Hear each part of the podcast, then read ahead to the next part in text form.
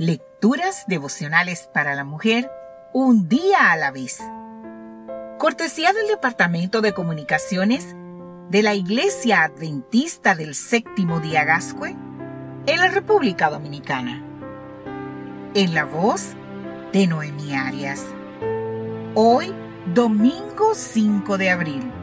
No necesitas nada más. Leemos en el libro de Romanos, el capítulo 8, versículo 17. Puesto que somos sus hijos, también tendremos parte en la herencia que Dios nos ha prometido, la cual compartiremos con Cristo, puesto que sufrimos con Él, para estar también con Él en su gloria. Para Dios, eres alguien muy importante y especial. Cuando te observa, no ve a la mujer tosca o de carácter férreo que tú misma crees que eres.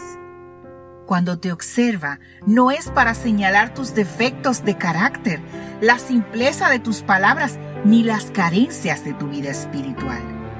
Dios no se detiene a condenarte si en alguna ocasión dejas aflorar tu arrogancia.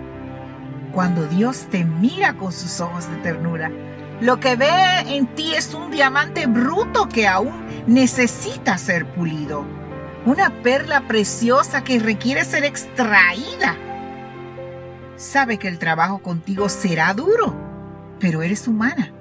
Tienes voluntad propia y no te dejará fácilmente extraer la belleza infinita que Él puede sacar de ti para honra y gloria de su nombre.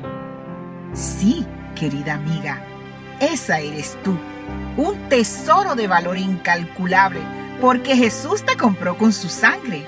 Por ti se dejó clavar en un madero. Fue presa del dolor más cruel que jamás alguien haya sentido sobre la faz de la tierra. Jesús aceptó los clavos por causa de su infinito amor por ti. Él te creó, Él te redimió y eso es lo que hay en su mirada cuando pone atención a tu vida. Jesús te ama por partida doble.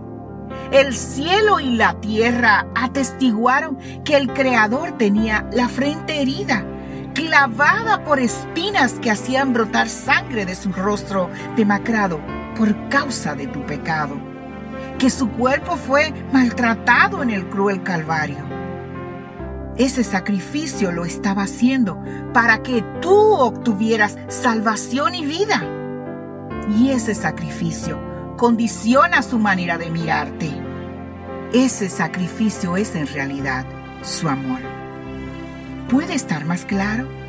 Jesús te ama más aún de lo que tú amas a cualquier persona o a ti mismo.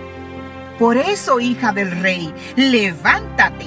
Ya es hora de que entiendas que eres heredera de su gloria. Tienes muchos motivos para sentirte plena, sentirte agradecida y dispuesta a vivir tu cristianismo en el día de hoy. Dice la palabra en el libro de Isaías, el capítulo 43, el versículo 3 y 4. Pues yo soy tu Señor tu Salvador, el Dios Santo de Israel.